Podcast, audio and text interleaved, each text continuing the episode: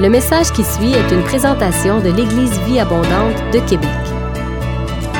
Pour plus d'informations ou pour accéder à nos podcasts, rejoignez-nous sur eva-québec.com. Bonne écoute!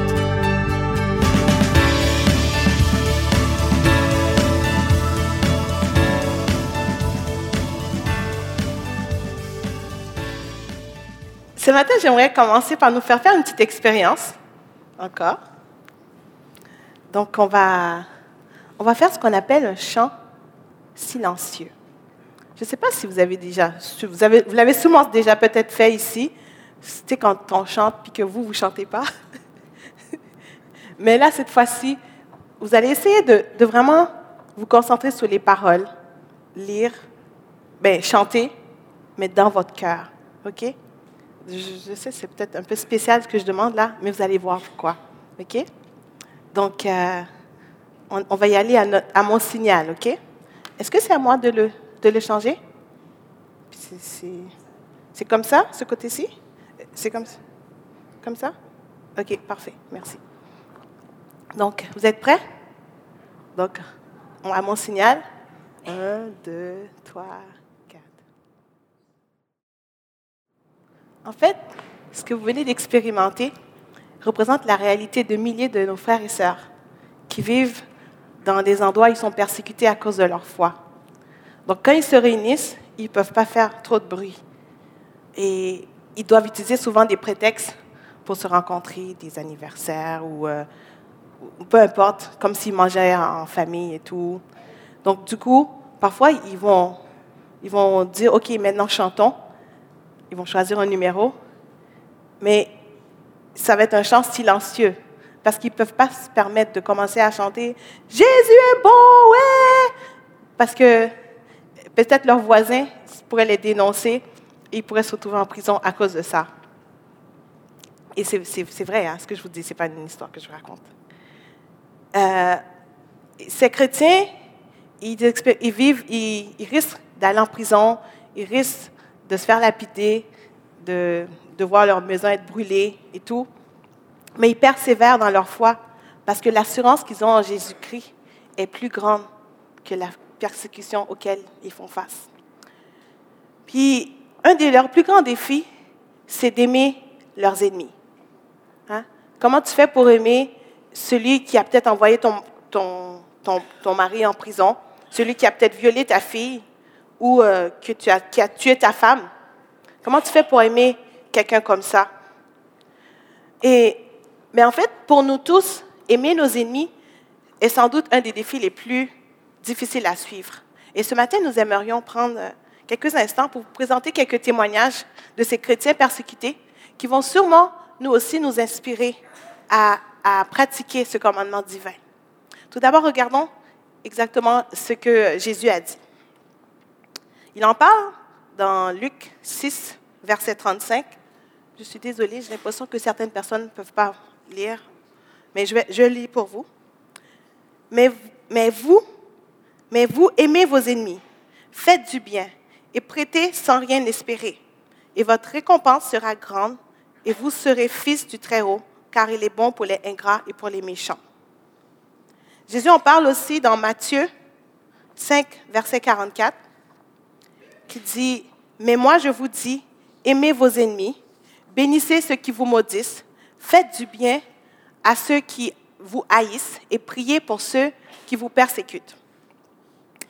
Juste pour vous mettre dans le contexte, Jésus prononce ces paroles euh, dans une prêche qu'on appelle euh, le sermon sur la montagne.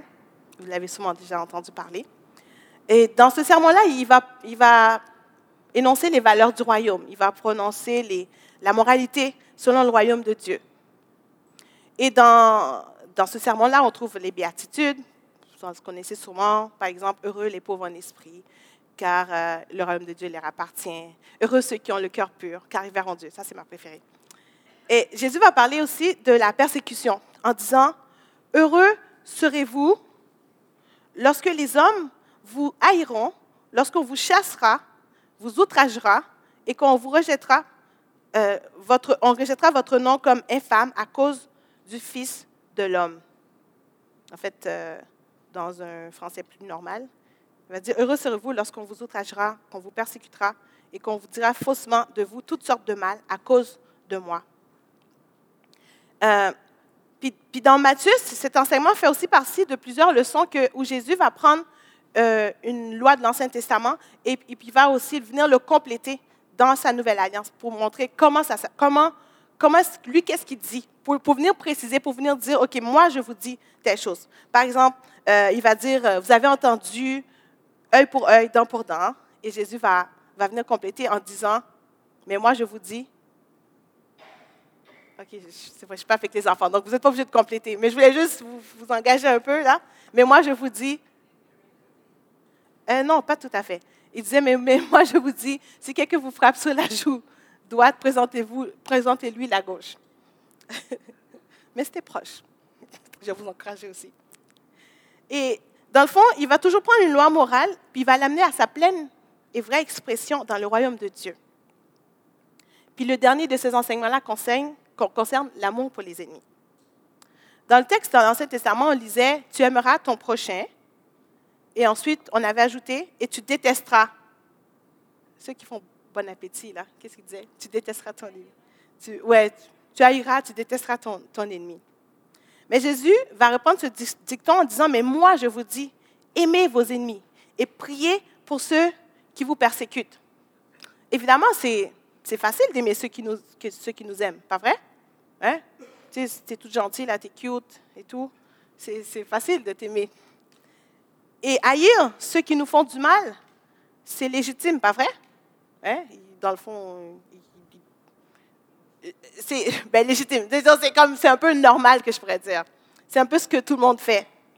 Mais Jésus explique que si nous voulons devenir comme notre Père céleste, nous devons être différents. Nous devons aimer aimer même ceux qui ne nous aiment pas. Puis, dans la culture, euh, notre culture, vous avez sûrement déjà entendu parler de la règle d'or, qui dit euh, ce que tu aimerais, ne me faites pas au-dessus ce que tu n'aimeras qu'elle te fasse, ou bien euh, dans cette version-là, on dit ce que tu ne voudras pas qu'on te fasse, ne le faites pas aux autres. OK? Mais ce que Jésus nous demande, ce n'est pas seulement d'éviter de faire du tort, ce n'est pas seulement de rester safe. Son enseignement est radicalement différent. Selon lui, il faut commencer par faire du bien. Il faut prendre les devants. OK? Euh, c'est sûr que ce commandement, c'est pas, ça n'a rien à voir avec nos sentiments. C'est pas parce que je le file, OK? Ah, je le sens là. Oh, lui là, il y a quelque chose là. Hmm, et que je l'aime lui. Non, non, non. C'est, ça n'a rien à voir avec nos sentiments. Ça n'a rien à voir avec nos inclinaisons naturelles. Parce que des fois, quand on a des atomes crochus, c'est plus facile, tu sais. Regarde, on se comprend. On, on se parle la peine puis on se comprend. Mais cet amour-là va rechercher le bien-être de tous. Et c'est un amour qui va donner au lieu de prendre. C'est un amour qui va se faire petit au lieu d'occuper toute la place. C'est l'amour qui veut le bien de l'autre plutôt que le sien. C'est un amour qui est affranchi de l'ego. Et en plus, cet amour-là, ce n'est pas quelque chose de passif. Hein? Ce n'est pas quelque chose comme euh, Oui, je t'aime, ouais, c'est bon, mais j'ai aucune relation avec toi. Non, non, non, c'est un amour d'action. Jésus va dire, bénissez, prêtez, faites du bien, priez. C'est un amour qui nous pousse aussi à agir, et ce, malgré, nos sentiments. Euh, vous connaissez peut-être euh, cette femme qui... Désolée, je, suis rendue à quelques assez top. Cette femme euh, qui s'appelle Corrie ten Boom, qui, a, qui a été rescapée des camps nazis. Elle a vécu dans un camp de concentration avec sa sœur. Et dans son livre The Hiding Place, elle raconte comment, comment elle a été internée. Elle raconte un peu son témoignage pendant la Seconde Guerre mondiale. Puis des années plus tard, elle était à une conférence où elle partageait son témoignage sur sa foi et compagnie. Et, euh, et là, elle s'est retrouvée à la fin de la conférence face à face avec l'ancien officier SS qui avait gardé le camp des femmes. C'est quand même euh, plus proche de l'ennemi. Tu peux pas, ça ne peut pas être plus proche que de l'ennemi, ça. C'est vraiment, c'est vraiment littéralement son ennemi. Et ensuite, elle qui, pensait qu'elle était remplie de foi, remplie d'amour et tout, elle raconte son témoignage de ce qu'elle a vécu. Je vous lis. Il s'approcha de moi, rayonnant et s'inclinant. Je vous remercie infiniment pour votre message. dit-il. Quand je pense que, comme vous l'avez dit, le Christ a lavé mes péchés. Il me tendit la main, et moi qui avais si souvent enseigné aux gens la nécessité de pardonner, je gardais mon bras le long de mon corps. Je pris conscience de mon péché, alors, même que je sentais bouillonner en moi un sentiment de colère vindicatif. Jésus-Christ était mort pour cet homme. Que me, que me fallait-il de plus? Seigneur Jésus, priai-je, pardonne-moi et aide-moi à pardonner à cet homme. J'essaye de sourire. Je m'efforçais de soulever mon bras, mais en vain. Je ne ressentais pas la moindre parcelle de sympathie ou de charité. Je priais à nouveau, en silence. Jésus, je ne peux pas pardonner. Accorde-moi ton pardon. Et alors que je prenais sa main, une chose extraordinaire se passa. De mon épaule, le long de mon bras et jusque dans ma main. Un courant sembla, un, courant, semblant, euh, sembla passer de moi à lui pendant que mon mon, mon cœur débordait d'amour pour cet étranger. Amen. Wow. Ouais. Donc c'est sûr que à distance, elle aurait pu dire oui, oui, je l'aime et tout, oui, oui, je l'ai pardonné. Mais là, elle était vraiment face à face à, lui. Et elle n'avait pas le choix d'aller chercher, d'aller puiser dans la grâce de Dieu, d'aller demander de, demander de l'aide de Dieu pour pouvoir arriver à pardonner à cet homme. Mais en fait, Dieu ne nous demande pas de faire quelque chose qu'il ne pratique pas lui-même. Hein? Parce que Dieu nous a aimés lorsque nous étions ennemis de lui. La parole nous dit que Dieu prouve son amour envers nous de, sorte que lorsque nous étions encore pécheurs, il est mort pour nos péchés. Donc, aimer ses ennemis, c'est un témoignage immense de l'amour de Dieu. En ce moment, j'aimerais euh, nous inviter à visionner un témoignage d'une dame qui s'appelle Gladys. Je vais vous laisser découvrir qu'est-ce qui lui est arrivé et euh, quelques autres témoignages aussi. Ensuite, on va revenir commenter après.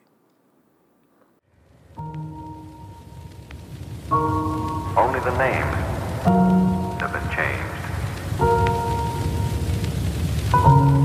Benjamin taught me forgiveness by how he would live. And within a very short while, it became like second nature to me. If I've done something wrong, I'll be the first one to say, Ben, I'm sorry. I did this. Really, I'm really sorry about it. And we had a wonderful relationship. Really, really wonderful relationship. Every time when people come to the clinic when they're sick, he would make sure that he has a track to give them about Jesus Christ or share with them about the love of Jesus it did not matter to him whether they are Christians or they are not Christians. He would still talk about, yeah, you know, I'm giving you this medicine, but no, there is someone who can do this healing more. So don't just believe and trust on this medicine, believe on God. So that's who he was. Yeah. When they got to this homestead, they met the lady of the house and they greeted her and they requested to have time with the man of the house so that they can, you know, share the gospel.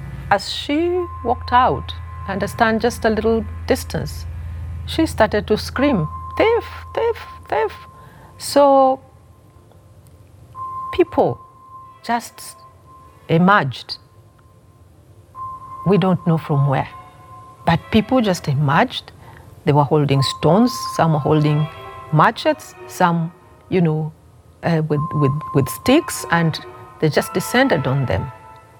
And they just started beating them. I think he was just telling them, We have a Bible, we've come here, you can see, we are not thieves, we have our own car, we've just come to pray with you, we've just come to share with you the Word of God.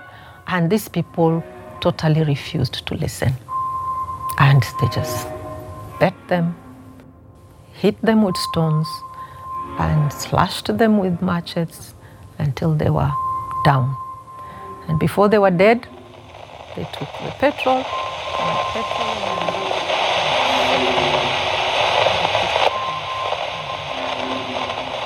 and they were burnt.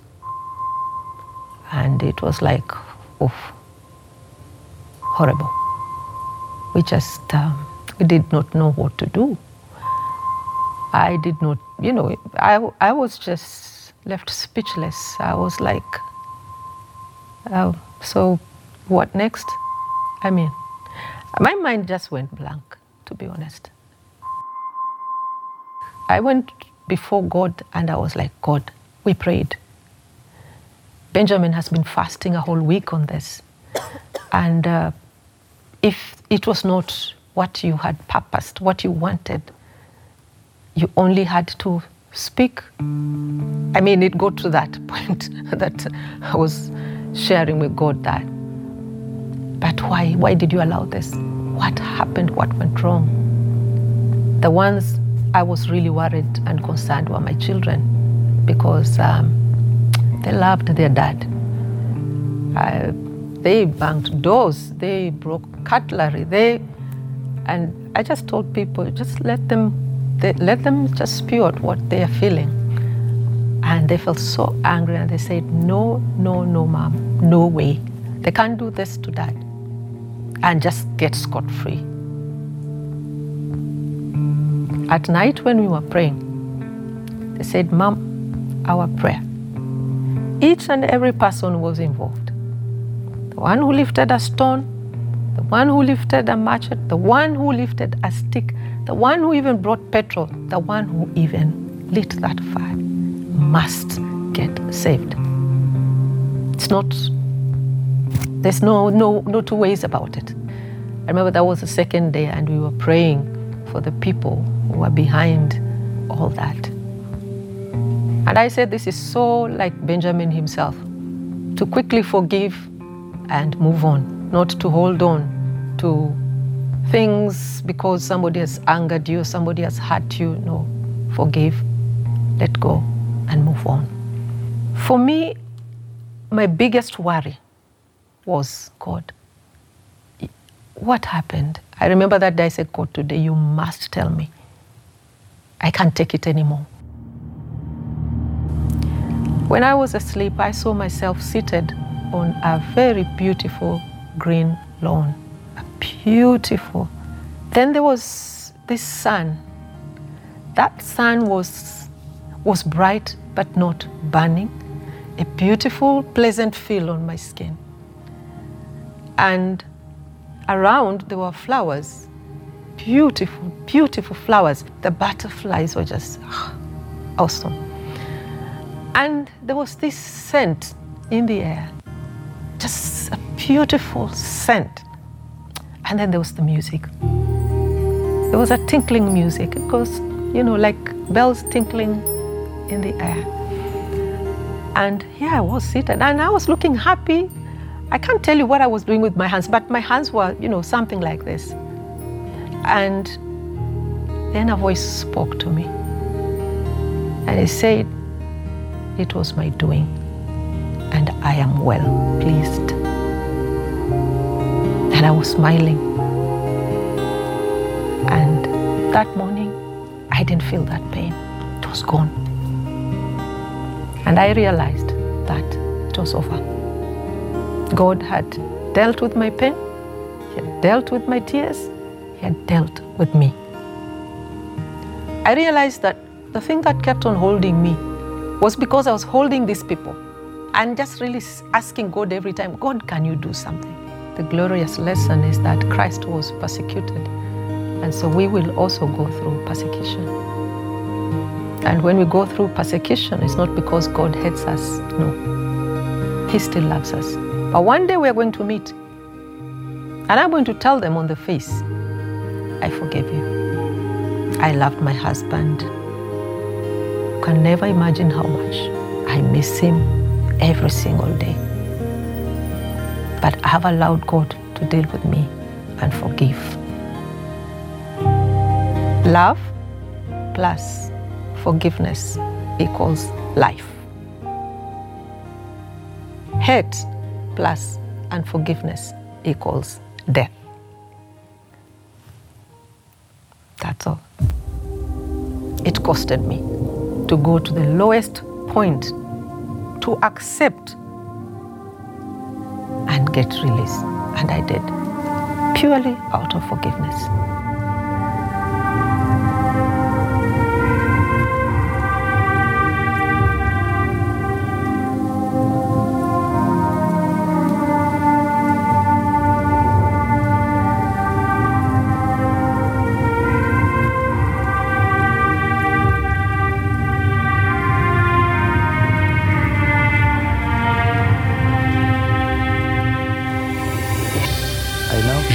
Annoncer l'évangile. Il a donné sa vie à Christ. Et immédiatement, la haine qui était en moi disparaît. Nous sommes devenus amis. J'ai été interviewée par une chaîne de télévision. Ils m'ont demandé si je voulais me venger des gens qui m'ont agressé. J'ai dit non. Je ne veux pas me venger. Je prie pour que Dieu pardonne à mes agresseurs.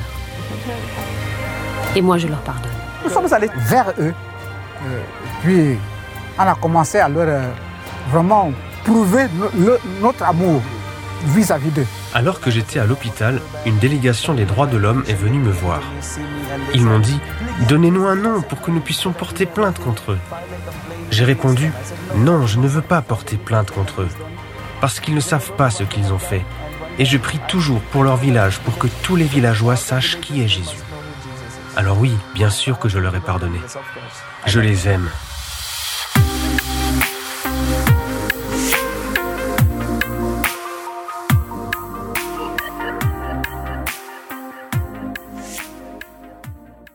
Quel témoignage. Waouh. C'est extraordinaire de voir euh, comment, peu importe où est-ce qu'on est, comment est-ce qu'on dirait avec la mort de notre mari. Euh, dans, dans, le premier vidéo, on a vu Gladys, qui, c'est pas que son mari était euh, voleur, qui passait son temps à aller à droite, à gauche, à errer. C'était un bon homme. C'était quelqu'un, euh, c'était une bonne personne. Elle disait qu'elle l'aimait. Ils avaient une bonne relation. Et c'était tellement horrible pour elle de supporter cette douleur. Mais on a vu que elle a pu passer au travers en priant, à demander à Dieu justement la force de pardonner. Et lorsqu'elle a pu choisir de pardonner vraiment, elle, n'a pas gardé la colère qu'elle avait, la souffrance qu'elle avait, la douleur qu'elle avait, est partie. Donc on voit que aimer nos ennemis, c'est la meilleure protection contre l'amertume et la colère. La Bible nous dit, c'est comme amasser des, charbons sur, la tête de l'ennemi, l'amener à avoir honte. OK? Euh, l'amener à changer d'attitude, tout simplement. Puis on a aussi vu le, témoignage du pasteur, euh, du pasteur euh, Thomas aussi. Lui, on n'a pas vu qu'est-ce qui, est arrivé avant, mais en fait, c'est qu'il y a des gens qui, qui ont essayé de le lapider. Euh, en fait, ils l'ont, ils l'ont lapidé, ils l'ont laissé pour mort, et ils voulaient même le brûler. Et ensuite, il s'est réveillé à l'hôpital. Puis lorsqu'il est à l'hôpital, il y a des gens qui sont venus le voir, de Amnesty, qui sont venus lui demander, donnez-nous des noms qu'on puisse porter plainte. Hein? Ça aurait été légitime de porter plainte, ça aurait été normal en fait, ça aurait été dans ses doigts de porter plainte. Mais lui a dit non, je ne veux pas porter plainte, je choisis de les pardonner, je choisis, euh, je les aime, je prie pour eux, que, que leur village soit touché. Quel amour. Comment l'Église persécutée nous amène, nous encourage-t-elle à aimer nos ennemis? En fait, il nous montre, l'Église persécutée nous montre l'exemple de pardon mais non seulement l'exemple de pardon, mais aussi nous amène et il nous montre l'exemple aussi comment on fait du bien à nos ennemis. On raconte qu'il y a des chrétiens en, Égypte, en fait c'est un peu leur tradition, pendant la période de Ramadan, qui ils vont dresser la table. Ils dressent la table pour euh, leurs voisins musulmans. ok? Donc euh, pendant qu'ils jeûnent, euh, le, soir venu, ils vont préparer la table pour eux. Mais suite aux dernières dernière tragédie dans les dernières années, ils se demandaient s'il fallait continuer à le faire parce que c'était risqué ok, pour leur sécurité. Ils se demandaient s'il fallait rester discret, caché dans leur maison. Mais ils ont décidé d'avoir de l'audace. Ils se sont dit que si nous, si les musulmans, les musulmans ne peuvent pas venir à notre table, nous allons aller vers eux. Donc il y a un groupe de chrétiens du sud de l'Égypte. Ils se sont mis ensemble, ils ont collecté de l'argent ils ont préparé 100 colis alimentaires. Ils sont allés dans un village reculé. Et de maison en maison, chaque famille musulmane a reçu un colis en cadeau. C'est merveilleux, hein? Et ensuite, ils ont pris du temps avec eux. Euh, ils ont parlé, partagé, prié pour des besoins s'ils en avaient, joué avec les enfants. Et Maguette, qui avait participé à la distribution de ce, de, de, à la distribution, nous rapporte les paroles d'un père de famille le père de famille musulman, évidemment, qui dit Quelle bonté, alors que nous sommes si différents. Nous n'avions jamais rencontré autant de respect et d'amour. Wow. Puis Maguette nous dit aussi, en rendant visite à ces personnes, nous avons senti le cœur de Dieu. Wow, c'est extraordinaire, hein? Donc on voit que l'Église persécutée fait du bien à ses ennemis malgré les risques. Aimer ses ennemis, comme on l'a dit plus tôt, c'est un, des enseignements les plus difficiles et profonds que Jésus nous a laissés. Et c'est ce qui démarque les chrétiens du reste du monde. Puis ça, ce n'est pas rendu possible parce qu'on a la bonne volonté ou bien parce qu'on le sent. C'est simplement parce que Jésus nous donne la grâce de le faire. Parce que nous aussi, Jésus nous a sauvés. Nous avons été sauvés par grâce. Nous avons été sauvés pas parce qu'on ne le méritait pas, mais il a simplement choisi de nous aimer. Nous pouvons aimer parce que nous avons été aimés en premier. Amen. Et en aimant nos ennemis, nous imitons Dieu. Donc, après ces témoignages, qu'est-ce qu'on peut faire? Qu'est-ce que pouvons-nous faire ici, au Québec? On peut prier, oui, on peut prier pour euh, ces chrétiens. On peut prier que leur foi ne défaille pas. On peut prier euh, qu'ils continuent à avoir des percées dans, dans ce monde-là, malgré les, obstacles, malgré la persécution. On, peut prier aussi qu'il y ait des victoires, hein, que, des vies soient épargnées.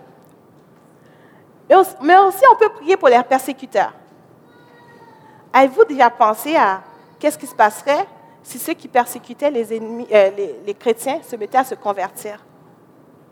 Imaginez si les Boko Haram de ce monde commençaient à vivre l'expérience de Paul sur le chemin de Damas. Pouvez imaginer qu'est-ce que ça, ça donnerait. Donc, en ce moment, je vais inviter l'équipe de ce monde et à, distribuer. On va vous passer des cartes de prière. On va vous passer des cartes de prière euh, on a plusieurs personnes qui, vont les distribuer. Et nous allons prier pour ces, gens.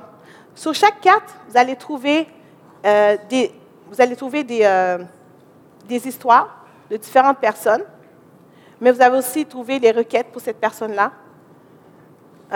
et aussi, on va vous aussi vous encourager à prier. en fait, il y, a, deux sortes de cartes. Il y a des cartes pour les persécutés, il y a aussi des cartes pour les persécuteurs.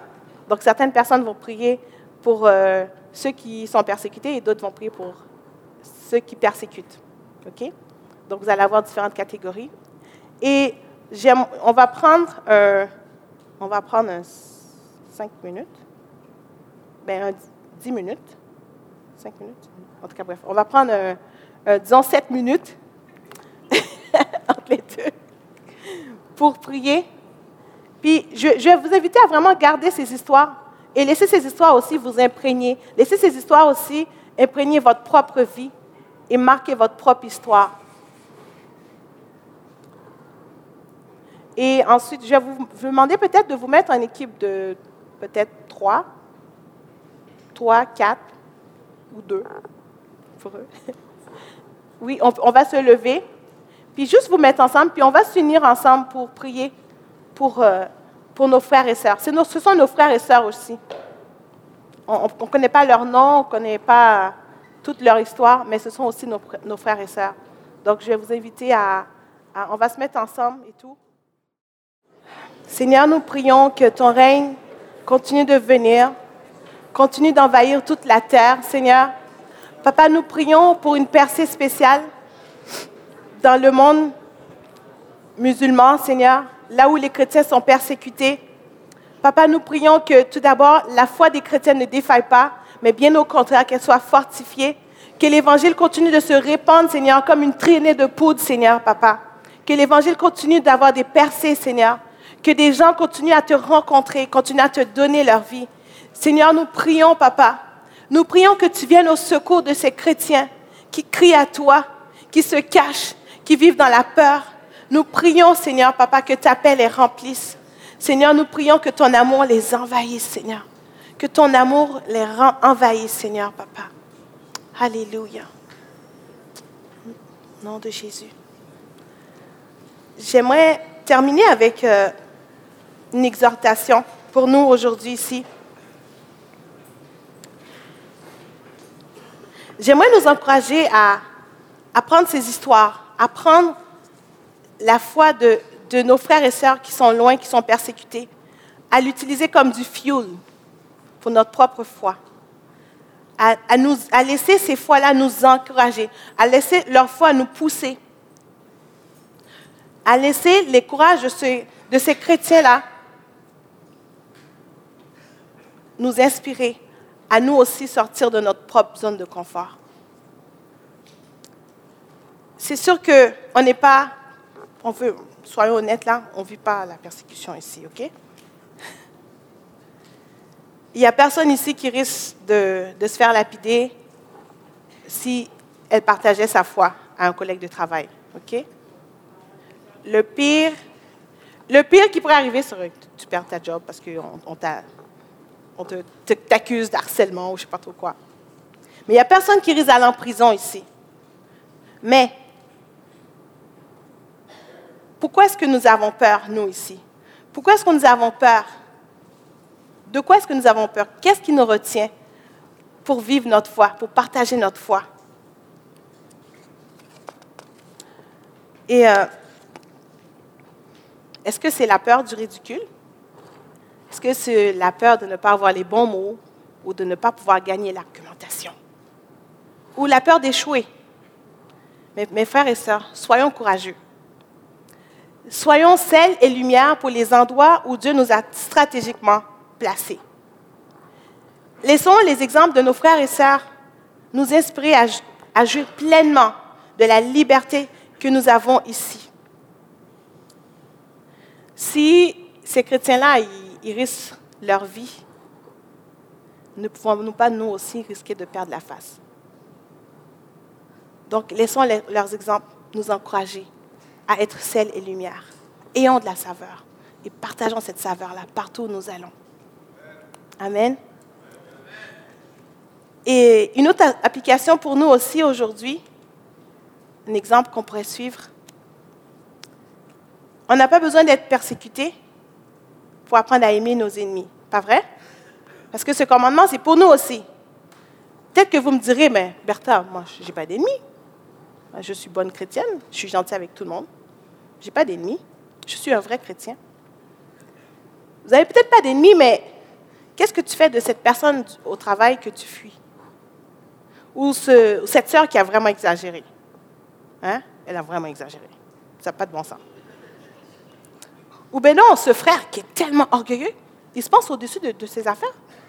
Il faudrait bien qu'il se pète la face pour réaliser qu'il a besoin d'aide. Pas vrai? Hein?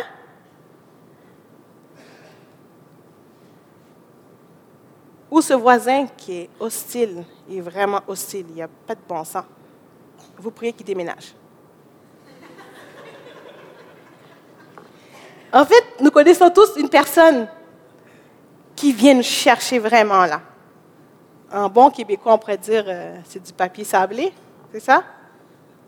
C'est cette personne-là, là, qui vient te chercher. Tu as l'impression que ta vie irait bien mieux si elle n'était pas là. Mais Dieu t'appelle à aimer cette personne-là. Dieu t'appelle à le bénir, à prier pour que des bonnes choses lui arrivent. Alors que tu veux t'en éloigner, Dieu t'appelle à désirer son bien. Parce que Dieu ne nous appelle pas à aimer les gens avec qui nous avons, à aimer seulement les gens avec qui nous avons, des affinités, mais il nous appelle aussi à aimer ceux que nous, ceux nous considérons comme du papier sablé.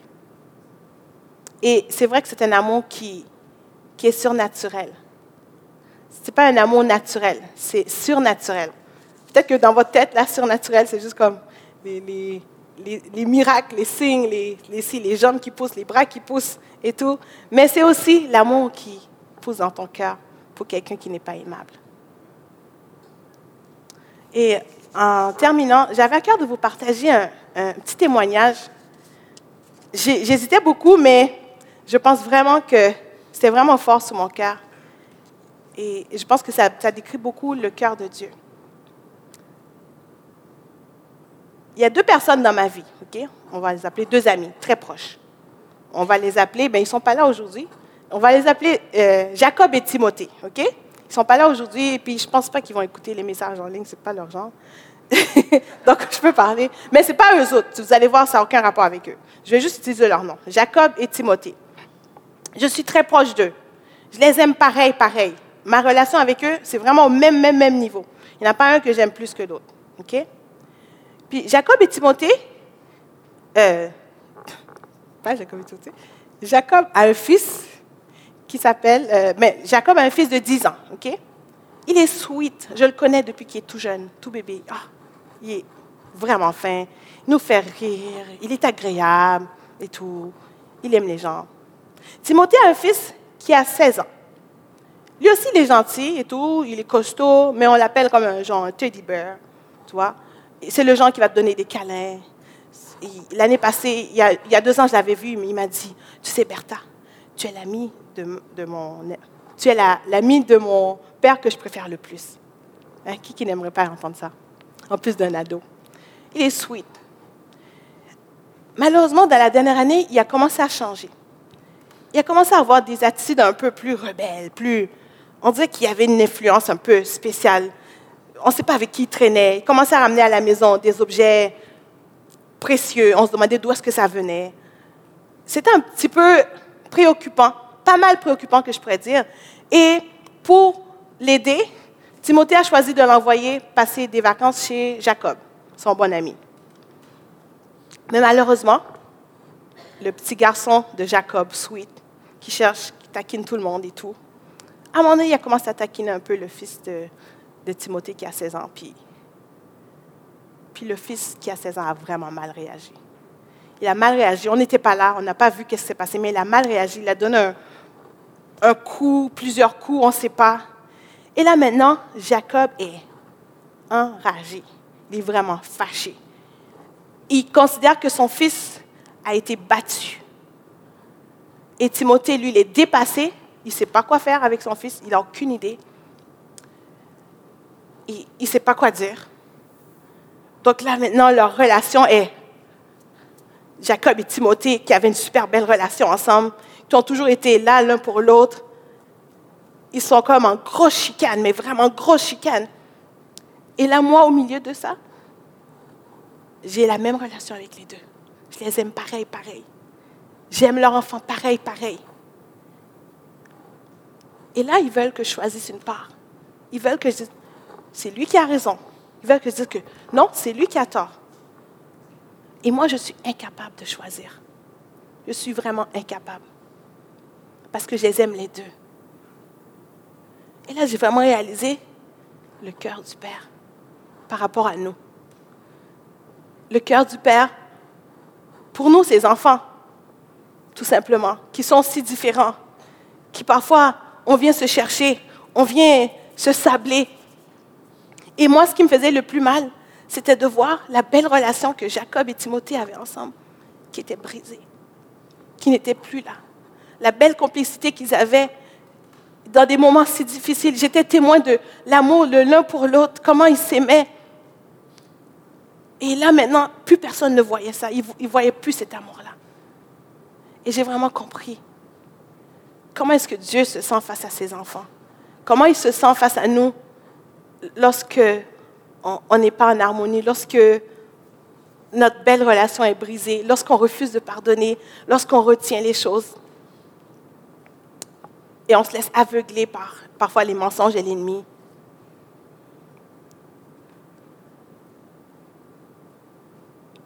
Et vraiment, comme je dit tout à l'heure, ça prend vraiment un dépôt de l'amour de Dieu, de l'amour divin. J'aimerais juste qu'on prie, qu'on puisse recevoir ce dépôt-là, qu'on puisse recevoir cette grâce-là, oui, qui couvre nos fautes, mais aussi qu'on puisse pouvoir couvrir les fautes des autres aussi. Et pouvoir se voir comme Dieu nous voit, afin qu'on soit vraiment son reflet, que vraiment qu'on ait cette marque distinctive de oui, ces gens-là, là, ils, aiment vraiment. Ils aiment vraiment. Est-ce qu'on peut prier? Fermez la tête. Seigneur,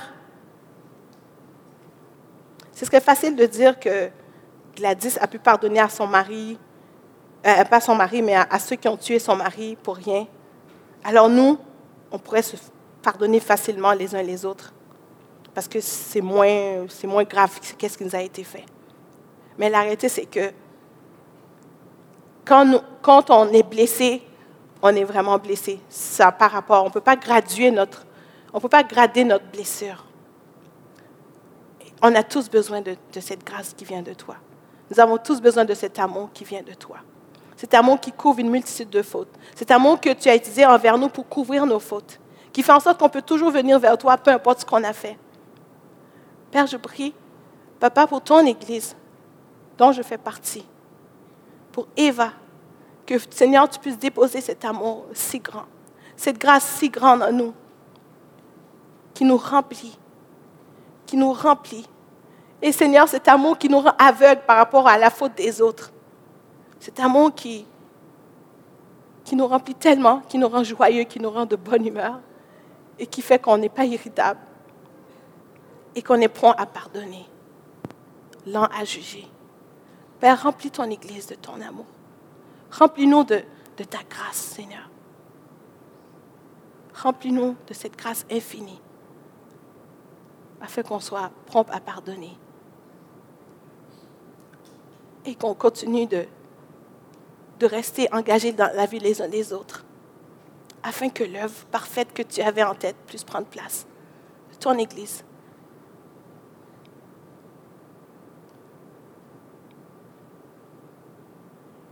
Merci Père.